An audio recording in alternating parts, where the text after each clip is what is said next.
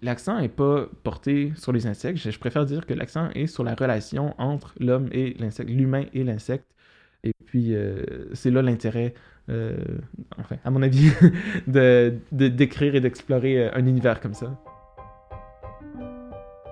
Le balado de l'Interligne. Épisode 2. Charles-Étienne Ferland.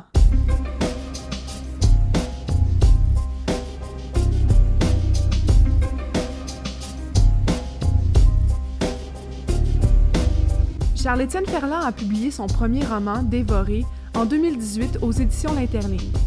Il est étudiant à la maîtrise en entomologie à l'Université de Guelph, en Ontario. Outre l'écriture et les insectes, il s'intéresse au piano et au dessin. Dévoré est un roman de science-fiction post-apocalyptique au style cinématographique. Dans le roman, la fin du monde est causée par l'apparition d'une nouvelle espèce de guêpe mutante qui dévore les récoltes de la planète avant de s'attaquer à l'homme. Parmi les rares survivants à Montréal, Jack et ses amis affrontent les menaces quotidiennes avec sang-froid et débrouillardise.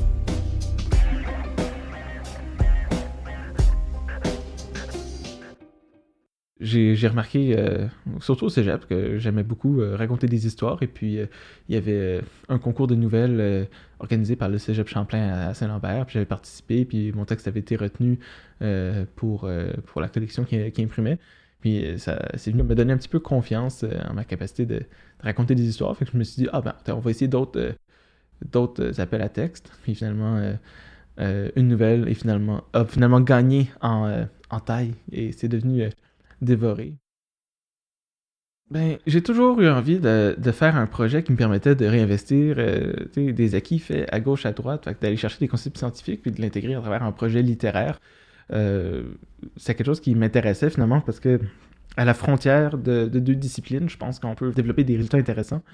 Euh, puis dévorer, bon, c'était un code euh, qui me permettait d'utiliser ma passion pour les insectes et finalement ce désir de raconter des histoires et ça a pris la, forme de, de, dévorer. Le fait que ce soit devenu de la science-fiction est peut-être un effet secondaire euh, du fait que je suis parti de quelque chose que j'aimais, l'entomologie, et j'ai changé des paramètres. Alors, euh, par exemple, la taille des insectes, leur comportement, euh, leur agressivité, leur, mode de, reproduction. parce que moi, ce que je voulais, c'est un, récit de, survie où est-ce qu'on a des personnages qui partent d'un lieu et qui vont à, un autre endroit qui serait, dit-on, sécuritaire. Ensuite, que ce soit des morts vivants, ou n'importe quelle autre créature, finalement, c'est un petit peu secondaire, mais le fait que ce soit des insectes et que j'ai un intérêt pour l'entomologie, ça venait bien servir euh, euh, l'intrigue du roman. Chaque chapitre est un peu structuré comme une nouvelle, puisque c'est le genre avec lequel j'ai commencé. Euh, et quand je les écris, j'aimerais presque qu'on puisse les lire indépendamment, qu'on puisse prendre un chapitre de théorie, puis il fait du sens par lui-même. Il a du sens, si je puis. et puis, et puis la nouvelle, la caractéristique, c'est qu'il y a une chute à la fin. Euh, quelque chose de, surprenant, quelque chose auquel le lecteur ne s'y attend pas. Donc, euh, être capable de se revirer euh, parfois à 180 degrés une fois qu'on a fini un chapitre et aller ailleurs. Ah, tiens, je ne m'attendais pas à ce que l'histoire est là. Il y, a, quelques sauts dans le temps, il y a, un rythme assez rapide à dévorer et ça, c'est complètement voulu. je voulais quelque chose qui bouge vite, qui a de l'action. Qu'on ait envie de savoir la suite, qu'on tourne la page et qu'on fasse Ah, wow, ok, je m'attendais pas à ça. Les couleurs du crépuscule éclairaient l'oratoire Saint-Joseph enneigé. Dans les escaliers des pèlerins, Jack était étendu, les yeux mi-clos. Sous sa veste lourde de sang, sa poitrine peinait à se soulever. Des volutes de vapeur blanche écumaient de sa bouche et des coulisses écarlates recouvraient son menton. Les alentours s'embrouillaient de gris et de blanc. Le froid mordait si fort qu'il ne sentait presque plus ses membres une guêpe se posa en un bourdonnement agressif sur le visage de Jack. Elle grimpa sur sa bouche, sur son nez et bientôt sur ses yeux. Jack bougea la main d'un geste las pour déloger l'insecte qui évitait adroitement tous les mouvements jusqu'à ce que sa proie abandonne. Il planta ses mandibules gluantes dans l'œil droit. La douleur aiguë aurait normalement extirpé un cri à Jack. Aucun son ne sortit de sa bouche. L'insecte tira de toutes ses forces jusqu'à ce que le nerf optique se rompe et que le globe rutilant se disloque hors de son orbite visqueuse avec un bruit humide et muqueux.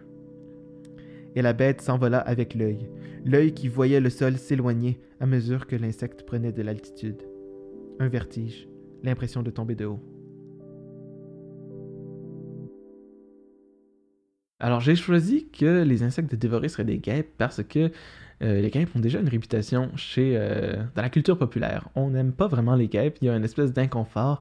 Euh, on est en juillet, on fait un pique-nique en famille, entre amis, ou on est sur une terrasse en train de boire une bière. Et il y a tout le temps une guêpe qui vient nous achaler. Et il y a ce sentiment d'inconfort. On n'aime pas cette présence-là. On est associé à quelque chose de négatif. Bon, on s'est peut-être déjà fait piquer ou quelque chose.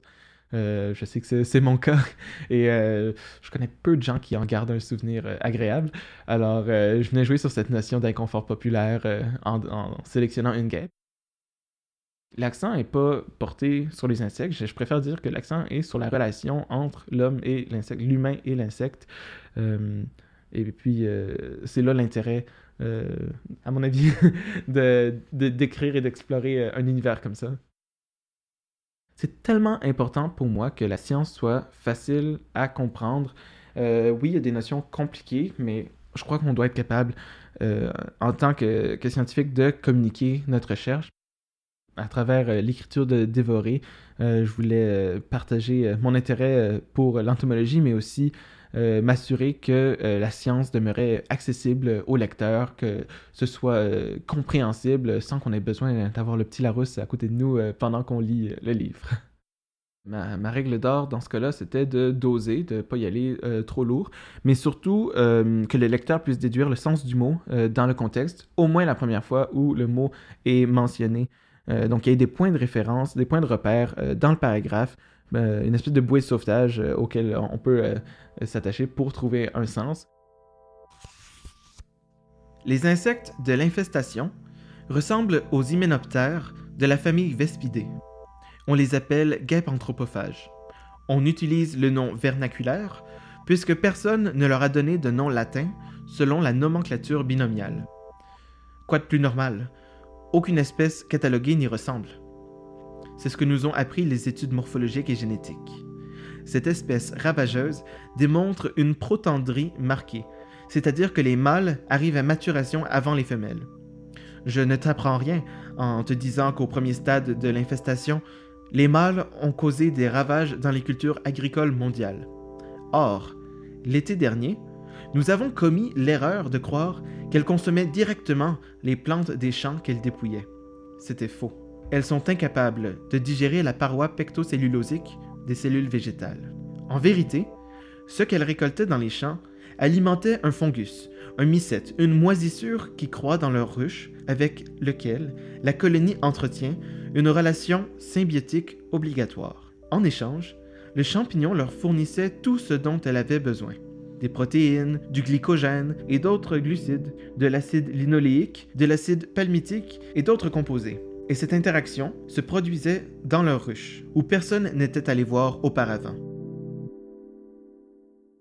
J'adore écrire lorsqu'il est très très tard, ou très très tôt en fait, dépendant du point de vue, vers 4 euh, heures du matin, parce qu'on est tellement fatigué qu'on est comme dans une espèce d'état euh, automatique avec la musique, et puis on fait simplement sortir des mots, le matin on relira, c'est pas grave, euh, on est tellement fatigué qu'il y, a moins de filtres, et puis on fait juste écrire sans trop y penser.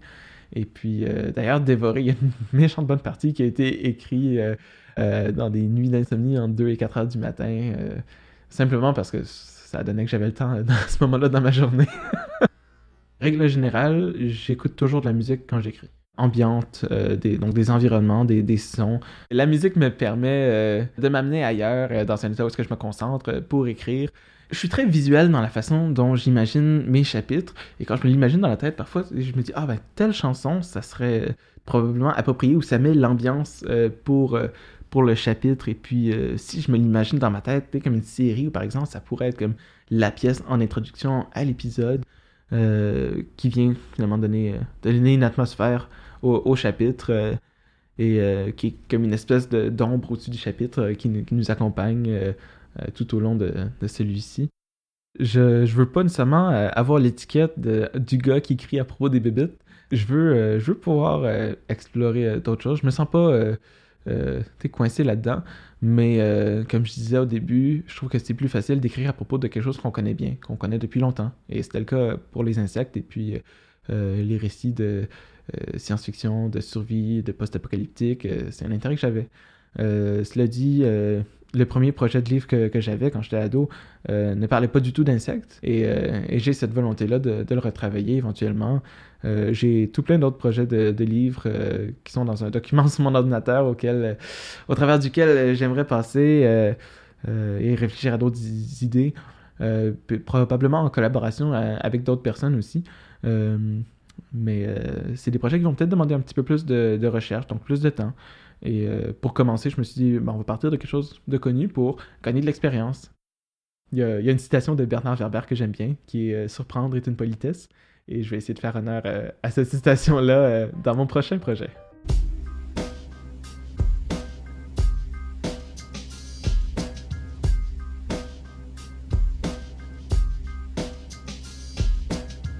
Merci à Charles-Étienne Ferland. Les extraits sont tirés de son roman Dévoré paru à l'Interligne. Pour plus de balados, rendez-vous au interligne.ca. Vous y trouverez aussi toutes les infos sur nos livres et nos auteurs.